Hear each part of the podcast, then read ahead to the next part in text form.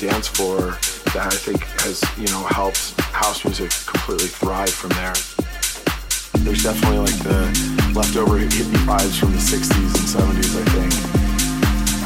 Uh, it's just a great place to go out. There's something going on every night of the week, and people there are fun.